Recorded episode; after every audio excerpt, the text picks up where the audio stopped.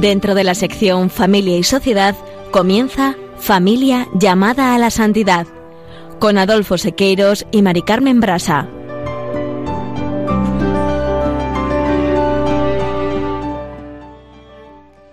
Muy buenos días, queridos oyentes de Radio María y familia Radio María. Bienvenidos un lunes más al programa Familia llamada a la Santidad.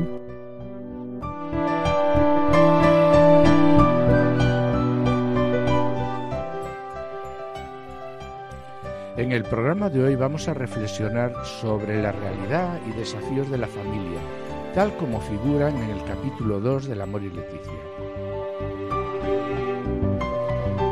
En la sección Familia Semilla de Santidad, Juana Julio y Seque eh, presentarán uno de los santos que hemos celebrado el pasado 22 de octubre, que ha despertado mayor poder de atracción, también mayor devoción, no solo entre los fieles cristianos, sino entre todos los hombres de buena voluntad. Nos referimos a San Juan Pablo II, al que muchos, fiados en su gigantesca labor, llamaron el Grande. Pero quizás sea menos sabida la hermosa historia de amor que vivieron sus padres, una vida de esperanza en medio de las tribulaciones, ya que, como hemos dicho en muchas ocasiones, la familia, como iglesia doméstica, cuando lo es de verdad, actúa calladamente bajo el amor de Dios hacia y desde todos sus componentes. Y en el colofón continuaremos con la exhortación Amoris Leticia, finalizando, como siempre, el programa con una oración. No os lo perdáis y permaneced a la escucha.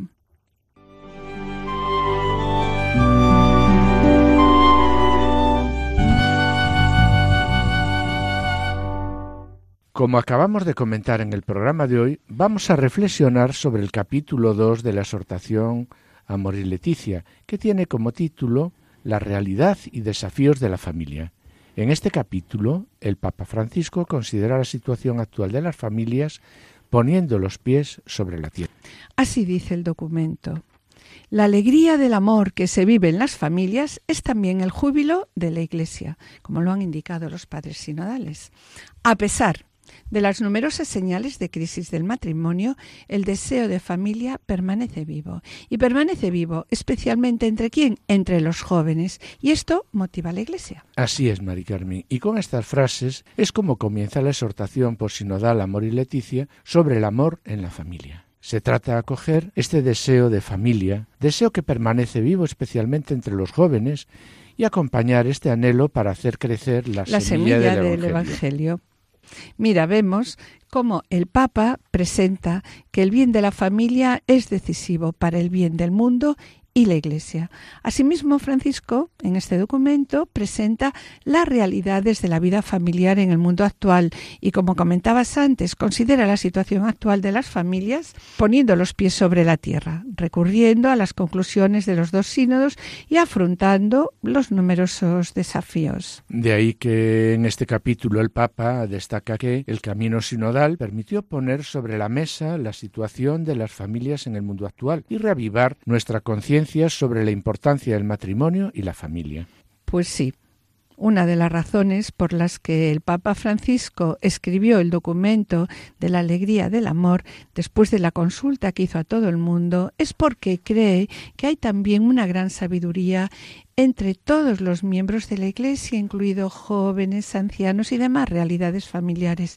Y por eso en la Moris Leticia 7 nos dice, espero que cada uno, a través de la lectura de este documento, se sienta llamado a cuidar con amor la vida de las familias, porque ellas no son un problema, son principalmente una oportunidad. Quiero destacar también que el Papa ya en el Evangelium Gaudium, en el punto 66, advertía que la familia atraviesa una crisis cultural profunda, como todas las comunidades y vínculos sociales. En el caso de la familia, la fragilidad de los vínculos se vuelve especialmente grave porque la familia se trata de la célula básica de la sociedad, el lugar donde se aprende a convivir en la diferencia y a pertenecer eh, a otros. Sí, y donde también los padres transmiten la fe a sus hijos. Esto es lo que Como consecuencia de la fragilidad de estos vínculos, el matrimonio tiende a ser visto como una mera forma ¿De qué? Sí, pues de gratificación afectiva. Que puede constituirse de cualquier manera y modificarse de acuerdo con la sensibilidad de cada uno. Pero el aporte indispensable, nos dice este documento, ¿no? el Evangelium Gaudium, el aporte indispensable del matrimonio a la sociedad supera el nivel de emotividad. Pues sí, Mari Carmen. Y vemos que el Papa destaca que la familia atraviesa una profunda crisis en la que la, fragilidad, de los vínculos hace que el matrimonio tienda a ser visto como una forma de gratificación afectiva. Y sobre esto eh, me gustaría comentar lo que dice el Papa a continuación en el Evangelium Gaudium. Dice lo siguiente. Es cierto que en algunos lugares se produjo una desertificación espiritual fruto del proyecto de sociedades que se quieren construir sin Dios o que destruyen sus raíces cristianas. Allí, en esos lugares, el mundo cristiano se está haciendo estéril y o se está agotando como una tierra sobreexplotada que se convierte en arena. En otros países, también comenta Francisco, la resistencia violenta al cristianismo obliga a los cristianos a vivir su fe, a vivir su fe casi a escondidas en el país que aman. Pues sí, Mari Carmen, eh, esto lo estamos viendo continuamente y con pena a través de los medios de comunicación. En esta radio de la Virgen, en la que tenemos, Adolfo, un programa como Perseguidos, pero no olvidados. Sí, habla de la Iglesia perseguida con numerosos testimonios que son realmente un ejemplo de vida y nos ayudan a edificar nuestra fe. Pues sí, volviendo de nuevo Adolfo, al Evangelium Gaudium, vemos que la persecución en la Iglesia es otra forma muy dolorosa de desierto. También la propia familia puede ser un lugar, ¿no? O el propio lugar de trabajo puede ser ese ambiente árido donde hay que conservar la fe y tratar de irradiarla. Y esto es seguro que muchos de nosotros, muchos de vosotros, mis queridos oyentes, ¿no? Lo hemos experimentado de alguna forma, bueno, de una forma más o menos leve, en algún y en algún momento de nuestra vida, en casa o en nuestros trabajos. Son, por otro lado, son escalofriantes los datos presentados por la Iglesia perseguida, donde se enumera a 50 países en los que en total cerca de 215 millones de cristianos en el mundo sufren niveles de persecución, altos, muy altos o extremos, a causa de la fe cristiana. Cifra, fijaros, que viene a representar uno de cada doce cristianos en el mundo. Fíjate el dato, Adolfo. Esto es, mm, experimentan todos estos cristianos un alto nivel de persecución. ¿Y simplemente por qué? Pues porque son cristianos. Así es, y sobre ello, en La Amor y Leticia, el Papa dice, precisamente a partir de la experiencia de este desierto, de este vacío, es como podemos descubrir nuevamente la alegría de creer. Y continúa diciendo el Papa. En el desierto se vuelve a descubrir el valor de lo que es esencial para, vivir. Así, en el mundo contemporáneo son muchos los signos de la sed de Dios, del sentido último de la vida, a menudo manifestados de forma implícita o negativa. Y por ello el Papa dice que debemos mirar la realidad en la que vivimos, con la mirada del discípulo misionero, es decir, con una realidad que hay que evangelizar. Es lo que nos está pidiendo el Papa. Aquí también el Papa enfatiza, ¿no? Y dice, en todo caso, estamos llamados a ser personas cántaros para dar de beber a los demás. Pero ¿qué sucede? A veces el cántaro se convierte en una pesada cruz. pero fue precisamente en la cruz donde traspasado el Señor se nos entregó como fuente de agua viva. No nos dejemos robar la esperanza. Está claro que la crisis que atraviesa la familia es una oportunidad para redescubrir su verdadero valor, su carácter esencial para la vida. También este texto, el Papa destaca que para él la crisis de la familia es especialmente grave, porque ya lo comentamos en muchas ocasiones, porque en nuestros programas, porque la familia es la célula básica de la sociedad, es el lugar donde se aprende a convivir en la diferencia, a pertenecer a otros y también el lugar donde los padres transmiten todo a sus hijos, pero entre todo lo que transmiten a sus hijos deben transmitir también la fe. Y concluye diciendo que la familia es un medio excepcional para integrarse en la sociedad y en la Iglesia. Después de estas palabras publicadas por el Papa Francisco en la Evangelium Gaudium, a continuación vamos a profundizar en los desafíos a los que se enfrenta la familia en nuestro contexto sociocultural y la repercusión que tienen en la dimensión religiosa tal como se refleja en Amor y Leticia. Permanezcan a la escucha.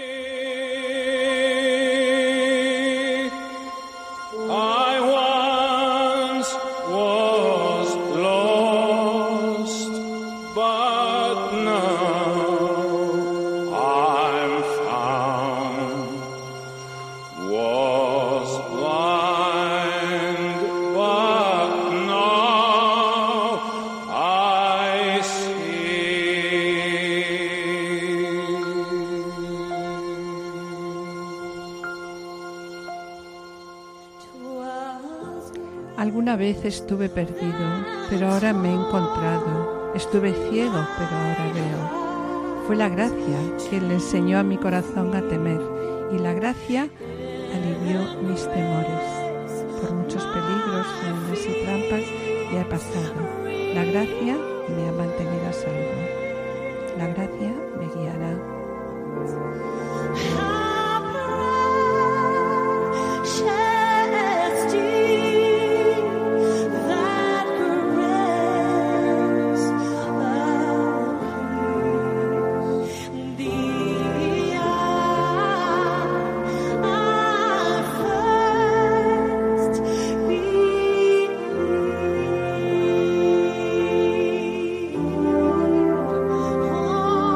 Tras estas consideraciones del Evangelium Gaudium, abordamos la realidad y desafíos de la familia a la luz del amor y Leticia.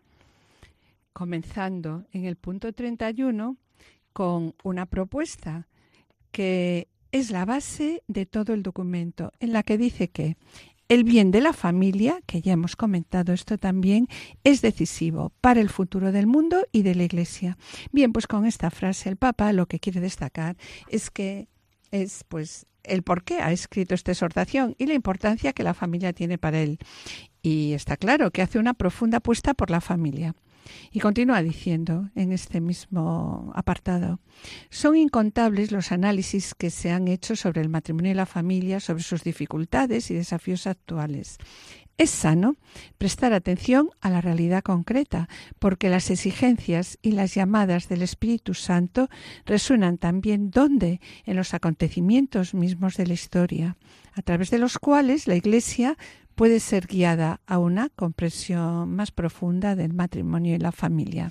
E insiste el Papa, no pretendo presentar aquí todo lo que podría decirse sobre los diversos temas relacionados con la familia en el contexto actual, pero dado que los padres sinodales han dirigido una mirada a la realidad de las familias de todo el mundo, considero adecuado recoger algunos de sus aportes pastorales, agregando otras preocupaciones que provienen de mi propia mirada.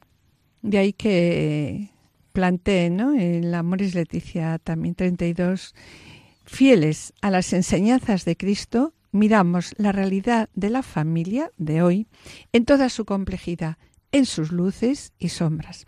Luces y sombras eh, que hemos destacado, que destacaba también la Familia es Consortio, recordáis, publicada en el año 81, el Directorio de la Pastoral Familiar de la Iglesia de España, publicado en el 2003, y documento al que hemos destacado tres años de reflexión en este programa. Pues bien, en este capítulo, el Amoris Leticia, el Papa comienza hablando de la crisis antropológica del hombre motivada por qué motivada por un individualismo, sí por un individualismo exagerado exacto es claro que para muchos contemporáneos la familia es una fuente de conflictos, una lucha de intereses. Y a este respecto el Papa dice que, bueno, pues que aunque sea eso para muchos, esto no es así. Insiste en que la familia es una alegría y de ahí que en este capítulo, de una manera muy realista, comienza con la alegría de la familia y el último apartado termina con qué? Termina con una llamada a la esperanza misionera. Sí, y Mari Carmen, sobre ello, el Papa Francisco en la Amor y Leticia dice y lo leo. El cambio antropológico cultural hoy influye en todos los aspectos de la vida. En el contexto de varias décadas atrás, los obispos de España ya eh, reconocían en el documento Matrimonio y Familia, publicado en el año 1979, una realidad doméstica con un ambiente familiar en el que se refleja un clima de, mayor, apertura, y libertad personal que se manifiesta pues en qué en, el declive, declive pues de ciertas formas. de autoritarismo. Eso es. Y sobre todo en la educación de los hijos y conduce a una más profunda y auténtica asimilación de la propia fe y de las convicciones personales. En este mismo documento, este mismo documento presentado por los obispos de España, como decías, en el año 79, este mismo documento destaca que se observa una realidad doméstica en las familias, sí, con Unos mayores espacios de libertad, sí, y un serio compromiso. De todos sus miembros hay un reparto equitativo de las cargas, responsabilidades y tareas. Merece también, asimismo, nos dice una valoración positiva a la madurez humana y cristiana, con la que muchos matrimonios asumen el ejercicio de, la, paternidad, de la paternidad, responsable.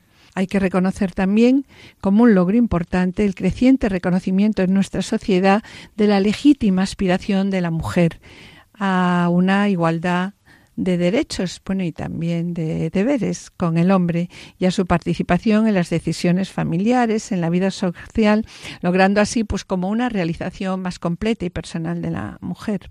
En el balance positivo de los esposos de hoy debemos anotar un mayor aprecio de las relaciones interpersonales y también pues una mayor comunicación entre los esposos. Está claro que todo esto contribuye a que a humanizar toda la convivencia familiar.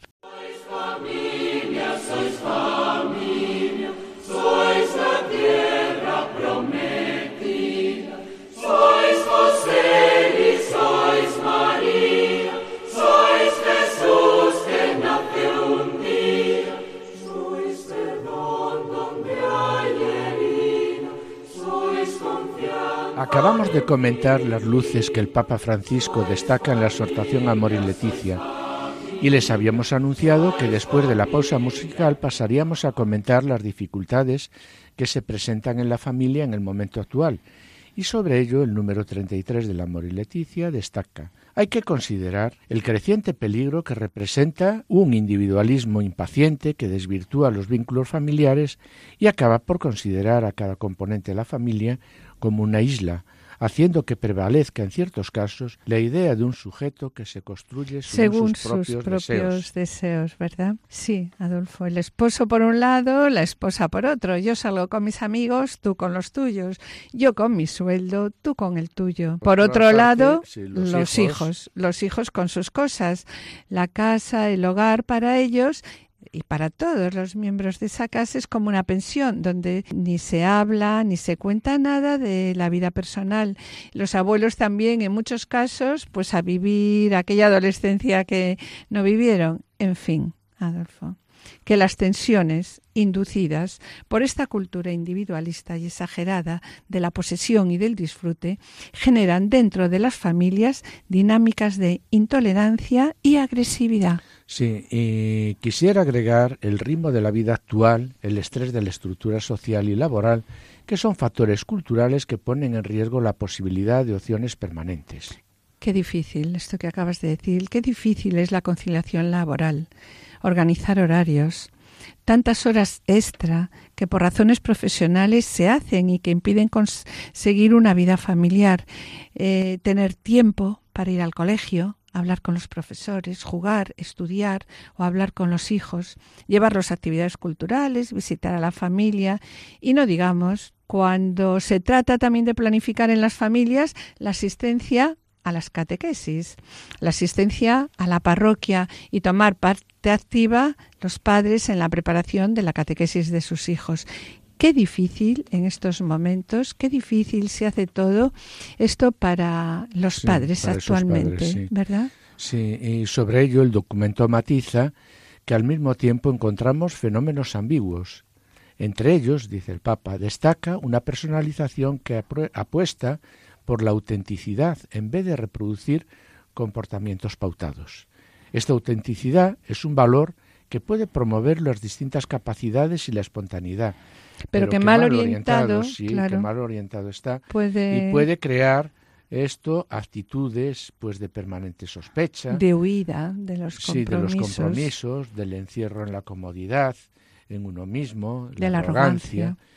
Y sí, y la libertad para elegir permite proyectar pues la propia vida y cultivar lo mejor de uno mismo, pero si no tiene objetivos nobles y disciplina personal, genera, dice el Papa, una incapacidad de donarse de qué manera generosamente. De hecho, en muchos países donde disminuye el número de matrimonios, crece el número de personas que deciden vivir solas o que conviven sin cohabitar.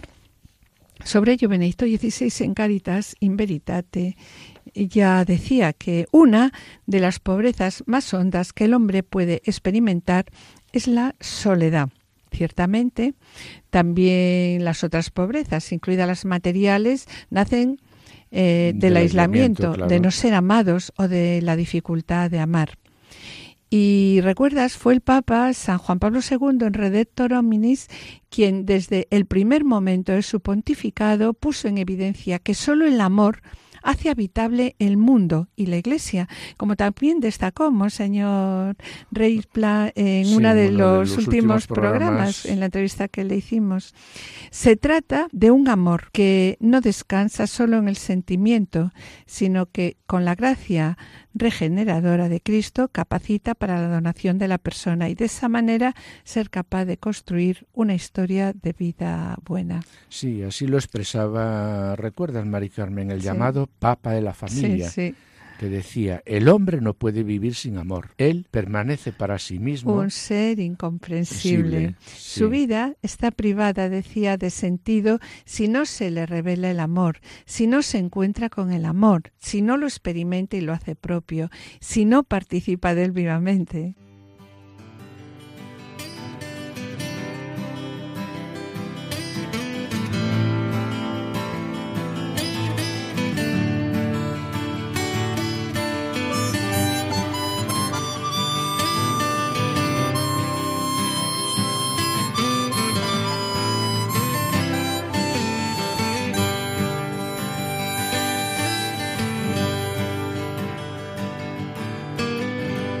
Te necesito como el agua que llega a los ríos. Te necesito como el fuego que ahuyenta el frío para sentirme vivo. Te necesito.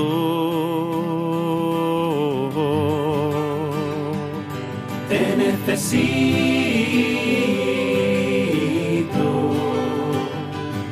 Te necesito.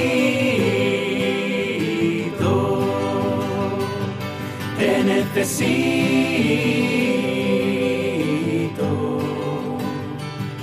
te necesito.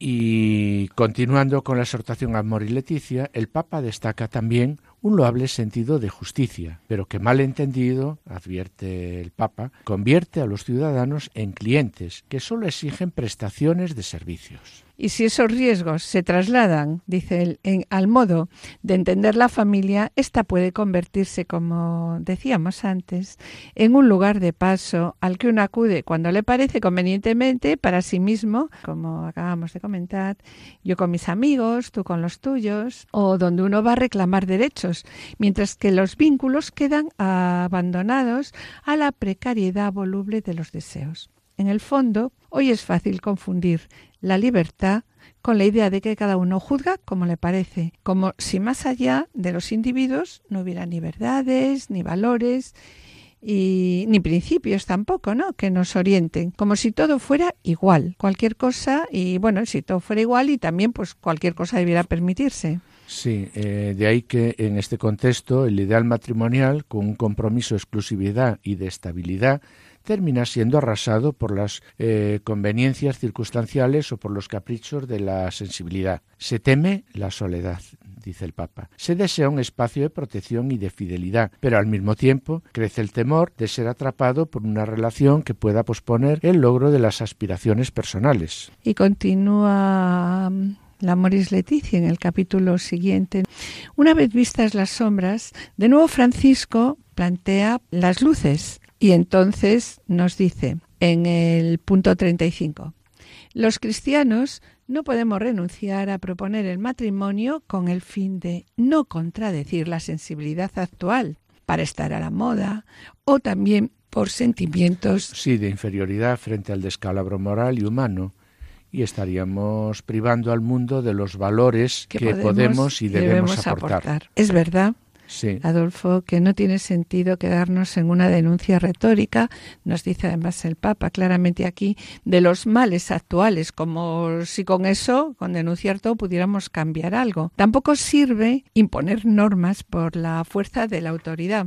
Se necesita dice, un esfuerzo más responsable y generoso que consiste en qué? Consiste en... Pues en presentar las razones y las motivaciones para optar por el matrimonio y la familia, de manera que las personas estén mejor dispuestas a responder a la gracia que Dios les ofrece y como cristianos no podemos dejar de defender el matrimonio simplemente para evitar contradecir las sensibilidades contemporáneas por un deseo de estar a la moda o por una sensación de impotencia frente a la opinión humana y moral. estaríamos, privando al mundo, como, como decíamos antes, estaríamos privando al mundo de valores, de los valores que podemos aportar. A continuación, el Papa ya da aquí un pequeño tirón de orejas sobre cómo hemos presentado a la familia y lamenta también los errores que pudimos haber cometido en el pasado, cuando dice, al mismo tiempo tenemos que ser humildes y realistas, para reconocer que a veces nuestro modo de presentar las convicciones cristianas y también la forma de tratar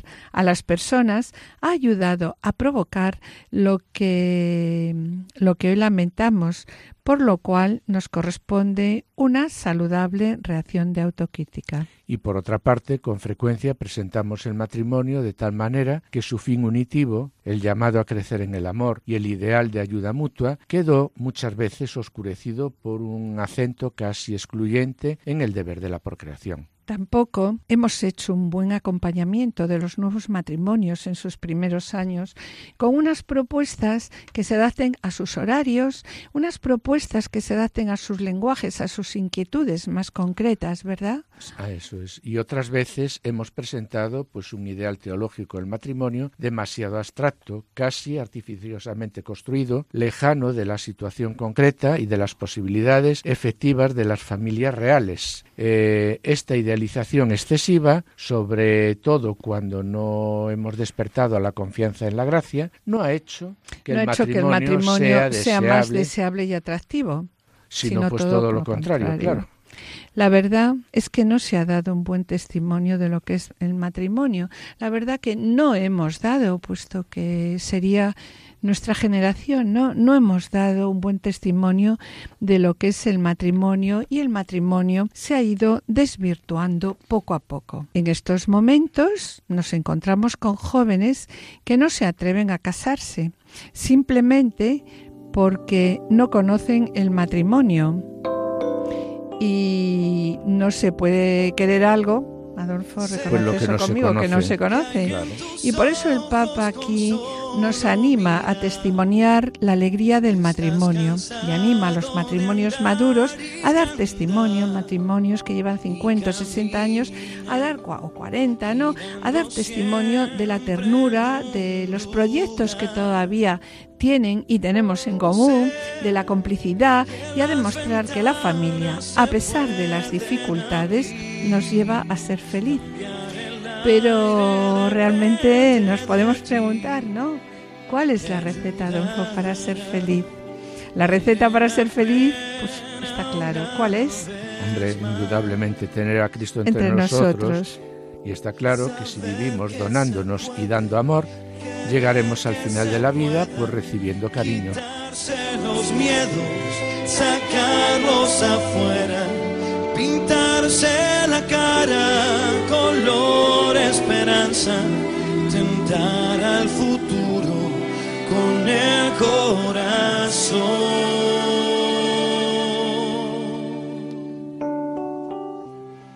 Queridos oyentes y familia de Radio María, estamos en el programa Familia llamada a la Santidad, dirigido por Adolfo Sequeiros y quienes habla Mari Carmen Brasa. Finalizamos esta primera sección y antes de iniciar la segunda, quisiéramos adelantarles que en el colofón continuaremos con las realidades y desafíos a la luz del amor es Leticia. A continuación, daremos paso al espacio Familia Semilla de Santidad, en el que Juana, Julio y Seque presentarán la vida de la familia de San Juan Pablo II, una vida de esperanza en medio de las tribulaciones. No os lo perdáis, no os perdáis su ejemplo de vida y permaneced a la escucha, permaneced en Radio María. Y así será, la vida cambia cambiará. Sentirás que el alma vuela por cantar una vez. Familia, semilla de santidad. Queridos amigos de Radio María, una vez más, bienvenidos a este pequeño espacio que pretende mostrar la importancia decisiva que la familia alcanza en el camino de plenitud que recorrieron tantos amigos incondicionales del Señor hasta obtener el gozo de la santidad. Y nos fijamos hoy en quien quizás sea uno de los santos que, y hablamos todavía de un tiempo bien reciente, ha despertado mayor poder de atracción, también mayor devoción, no sólo entre los fieles cristianos, sino entre todos los hombres de buena voluntad. Nos referimos a San Juan Pablo II, al que muchos, fiados en su gigantesca labor, llamaron el Grande.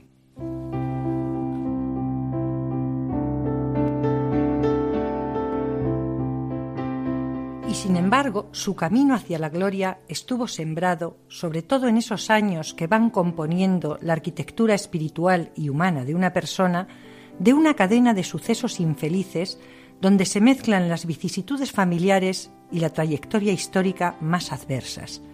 Y es que la vida de Carol Wojtyła estuvo marcada por el dolor y el sufrimiento que en medio de las sucesivas pérdidas de sus familiares más queridos sacudieron desde su infancia hasta su primera juventud. Se trató, eso sí, siempre de un dolor que, iluminado por la cruz de Cristo, sirvió al futuro Papa para reforzar su fe y su confianza en Dios. Veámoslo. Su madre, Emilia, que había nacido en Cracovia, tenía al parecer desde muy joven una naturaleza enfermiza con cierta propensión a la melancolía. Su dedicación inicial a la costura y más tarde a la enseñanza como maestra dibujan, sin embargo, un espíritu de lucha que quizás se conviertan, junto a su vigoroso catolicismo, en la marca más destacada de su carácter y sus convicciones. Y aunque se conoce poco sobre su biografía, sí sabemos algo determinante en la historia del futuro Papa. En efecto, Emilia, cuyo matrimonio fue rápidamente bendecido con un vástago, Edmundo, y poco después con una niña, Olga, que sin embargo murió a muy corta edad, quedó embarazada 14 años después del primer parto, a punto de cumplir los 41 años.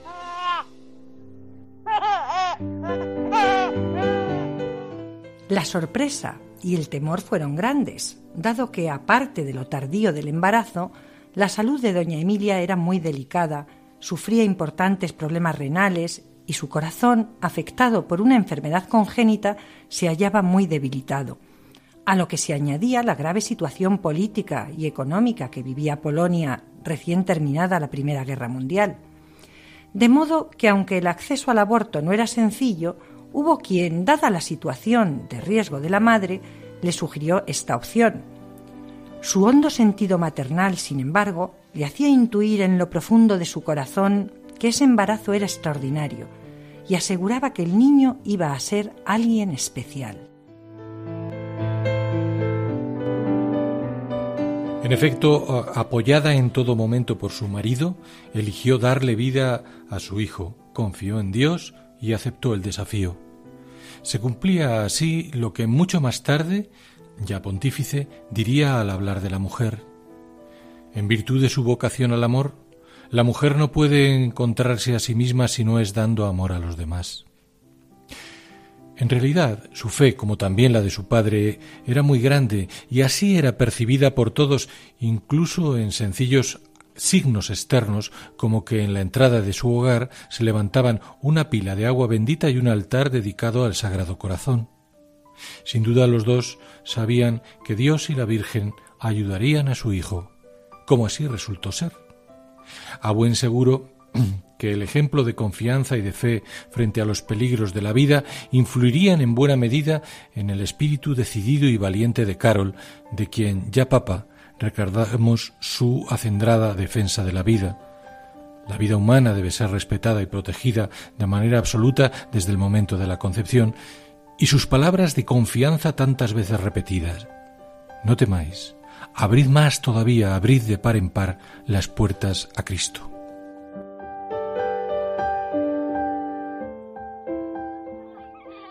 El niño Carol crecía, pues, en medio de un hogar católico, austero y feliz, junto a sus padres y su hermano mayor, Edmundo, en una casa situada precisamente en la calle Iglesia de Bachoviche.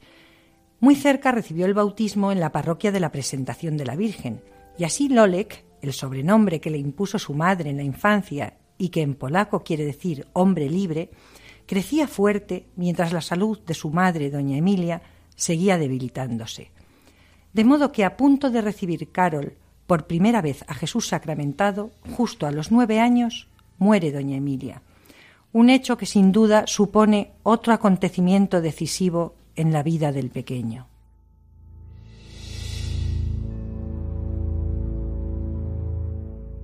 En efecto, no sólo se enfrentó por primera vez al dolor, sino que muchos de sus biógrafos señalan que su gran amor por la Virgen María nació precisamente de la ausencia materna a temprana edad. Una huella que nos hace entender mejor el enorme respeto y admiración que, después ya como Papa, manifestó por las mujeres, sobre todo las dedicadas como su propia madre a la educación de los niños y por supuesto al amor a María. Madre del Redentor, perceptible, y es solo un ejemplo, en la adopción del lema que rigió su pontificado, totus tuus, tomado de la oración consagratoria de María que se encuentra en el libro La devoción verdadera a María de San Luis María Griñón de Montfort, donde, por cierto, había leído Así como en el orden de la naturaleza es necesario que tenga el niño padre y madre, así en el orden de la gracia es necesario que el verdadero Hijo de la Iglesia tenga por Padre a Dios y a María por Madre.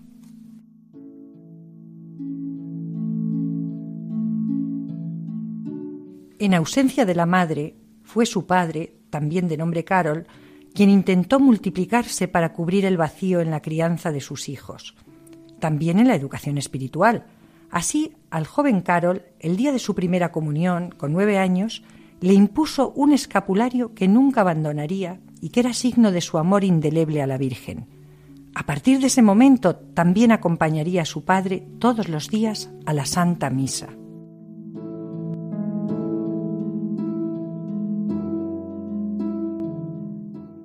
Y es que su padre, un militar cuya sola presencia inculcaba en palabras del propio Boitigua disciplina y sentido de la responsabilidad, se convirtió para su hijo en un padre atento, en un amigo, de modo que los vecinos les veían caminar todos los días juntos, cogidos de la mano, mientras iban a comer a la taberna, a pocos pasos de la casa, o daban un paseo o a disputar magníficos partidos de fútbol entre católicos y judíos, donde el joven Carol jugaba a menudo en el equipo de los judíos.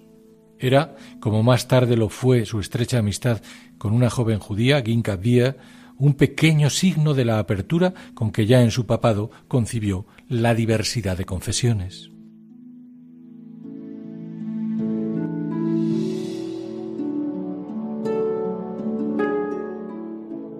Su padre, por otra parte, actuó como auténtico maestro de piedad para él.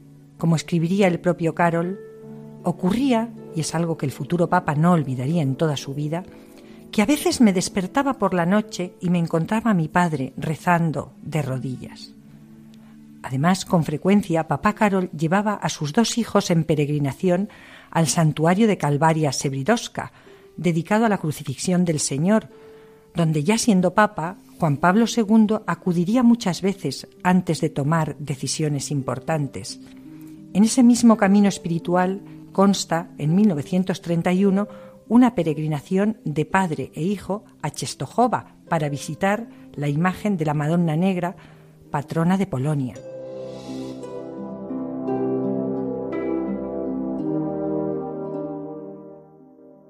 Sin embargo, solo dos años más tarde, en 1934, su hermano Edmundo, que ejercía de médico, muere sirviendo a los enfermos a consecuencia de una epidemia de escarlatina, lo que supuso para el joven Carol, por las circunstancias dramáticas del hecho y por su mayor madurez, un dolor si cabe, y son palabras del propio pontífice, todavía mayor dolor que el que le había producido la pérdida de su madre. Su ejemplo de servicio hasta la muerte permanecería siempre en la mente de Carol. La desgracia no impidió que el joven Carol, sobreponiéndose, continuara con esfuerzo y brillantez su formación intelectual. En efecto, pocas materias humanísticas escapan a su afición y estudio, la filosofía, poesía, teatro, así hasta llegar a la Universidad de Cracovia en 1938, cuando de nuevo la adversidad, en este caso histórica, cierra su camino. La invasión nazi le obliga a trabajar de cantero y en una planta química para evitar la deportación.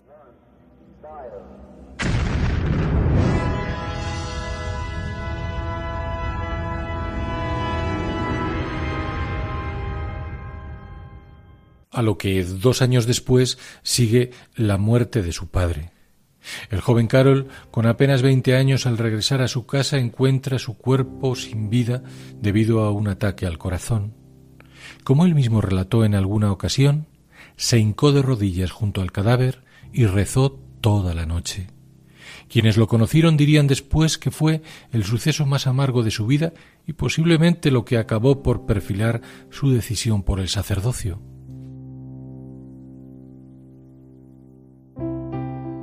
Después llegarían duros tiempos de clandestinidad y de dolor en medio primero de la guerra y el holocausto judío y después, tanto en el seminario como en el ejercicio sacerdotal, de la persecución de la fe católica por las autoridades comunistas. Así hasta su coronación papal en 1978, lo que abriría paso a un pontificado, aunque atravesado por sucesos convulsos, enormemente fructífero porque sobre el cúmulo de dificultades siempre emergió la fortaleza y la grandeza de un papa cuyo espíritu vigoroso había sido edificado, como señala uno de sus biógrafos, en su continuo contacto con el sufrimiento, pero sobre todo en el modo de aceptarlo y de crecer en él.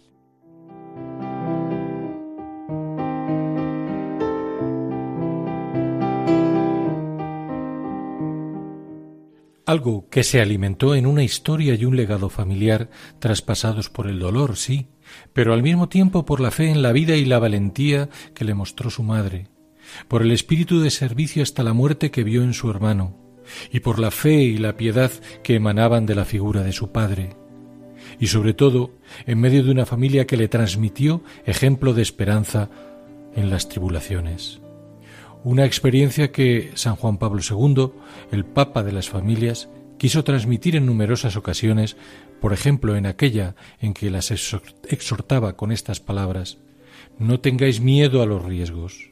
La fuerza divina es mucho más potente que vuestras dificultades.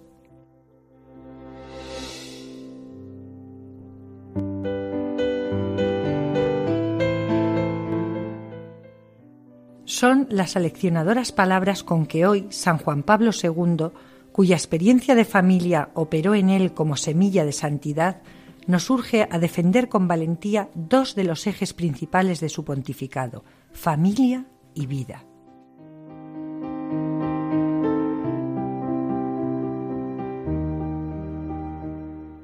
Y así, esperando que esta exhortación se convierta en algo vivido dentro de nuestras familias, nos despedimos Dios mediante hasta el próximo espacio de Familia Semilla de Santidad.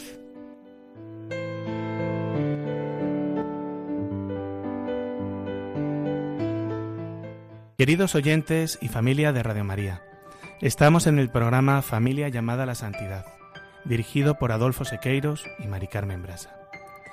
Les recordamos que pueden ponerse en contacto con nosotros a través del correo familia llamada a la santidad, todo junto, arroba radiomaria.es o enviando un correo postal a la dirección de Radio María, Paseo de Lanceros 2, primera planta 28024 de Madrid, indicando el nombre del programa Familia llamada a la Santidad. Para solicitar este programa deberán dirigirse ustedes al teléfono de atención al oyente 902 500 518. Repito, 902 500 518.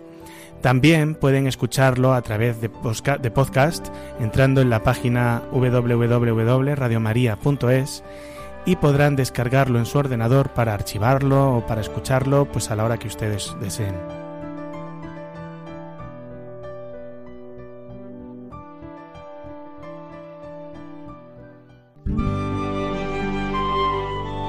Colofón.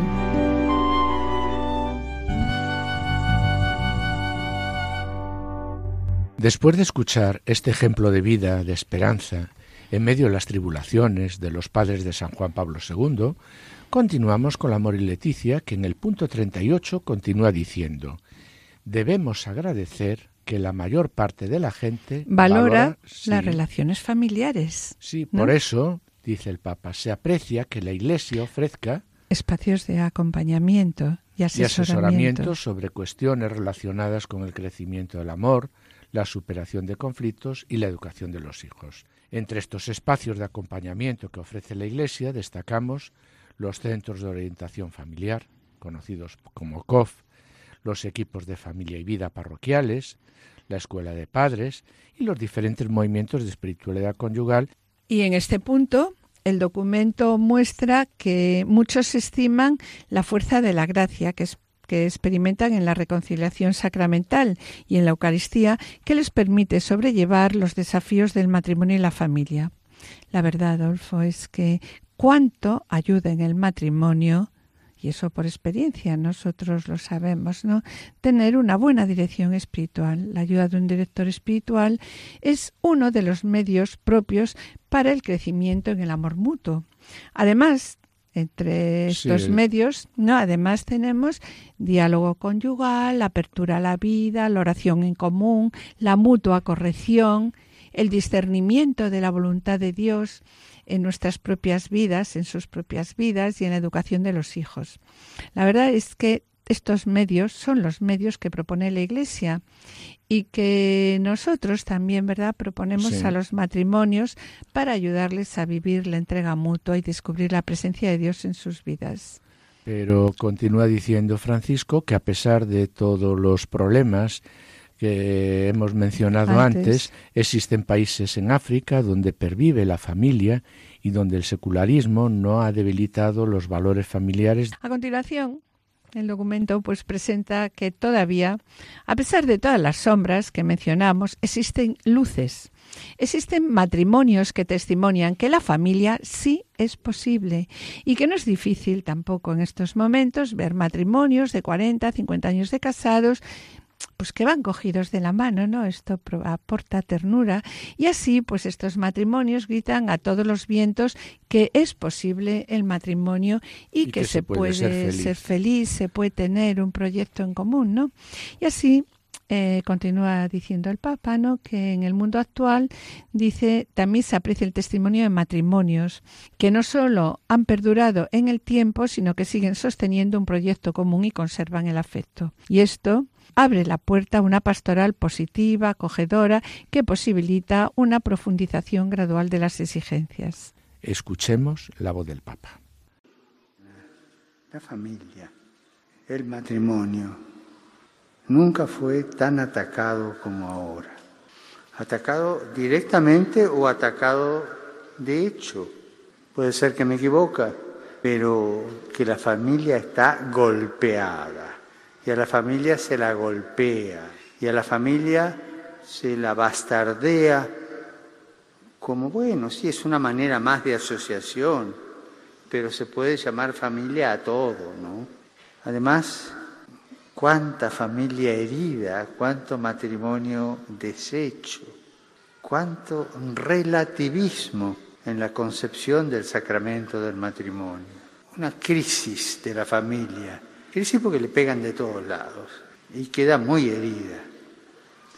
¿Qué, qué podemos hacer? Sí, podemos hacer un, buenos discursos, declaraciones de principios. A veces hay que hacerlos, ¿no es cierto? Las ideas claras. Miren, esto que ustedes están proponiendo no es matrimonio, es una asociación, pero no es matrimonio. O sea, a veces hay que decir cosas muy claras y eso hay que decirlo. Pero la pastoral de ayuda solamente, en este caso, tiene que ser cuerpo a cuerpo. Es decir, acompañar. Y esto significa perder el tiempo. El gran maestro de perder el tiempo es Jesús, ¿no? Ha perdido el tiempo acompañando para hacer madurar las conciencias, para curar heridas, para enseñar. Acompañar es eh, hacer camino juntos.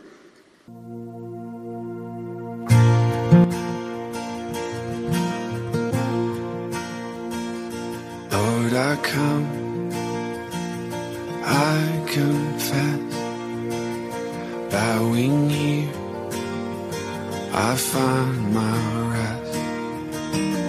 Without you, I fall apart. You're the one that guides my heart. Lord, I need you. Oh, I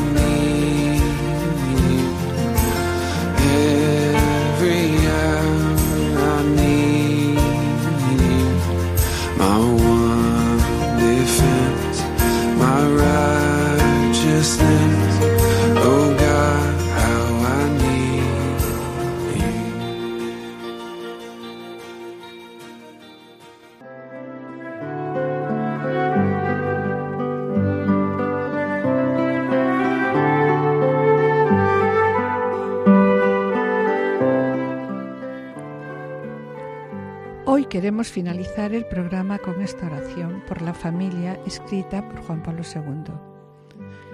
Oh Dios, de quien procede toda paternidad en el cielo y en la tierra, Padre que eres amor y vida. Haz que en cada familia humana sobre la tierra se convierta, por medio de tu Hijo, Jesucristo, en verdadero santuario de la vida y del amor. Haz que tu gracia guíe a los pensamientos y las obras de los esposos hacia el bien de sus familias y de todas las familias del mundo. Haz que las jóvenes generaciones encuentren en la familia un fuerte apoyo para su humanidad y su crecimiento en la verdad y en el amor. Haz que el amor, corroborado por la gracia del sacramento del matrimonio, se demuestre más fuerte que cualquier debilidad y cualquier crisis por las que a veces pasan nuestras familias. Haz finalmente que la Iglesia en todas las naciones de la tierra pueda cumplir fructíferamente su misión en la familia y por medio de la familia. Tú que eres la vida, la verdad y el amor en la unidad del Hijo y del Espíritu Santo.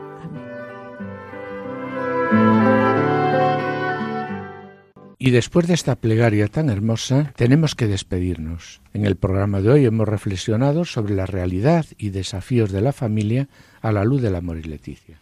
En la sección Familia Semilla de Santidad, Juana Julio y Seque han presentado el ejemplo de vida de los padres de San Juan Pablo II, una vida de esperanza en medio de las tribulaciones, finalizando el programa con una oración. Y yo espero seguir con ustedes mañana en el programa Para que tengan vida que se emite a las 11 de la mañana con la doctora Sirven tratando un problema médico. Y esperamos estar también de nuevo con ustedes los dos juntos el lunes dentro de dos semanas. Muchas gracias por su atención. Y que el Señor les bendiga. Hasta la próxima audición. Que el Señor los bendiga. A continuación, damos paso a la revista diocesana. No se la pierdan. Permanezcan en la escucha. Permanezcan en Radio María.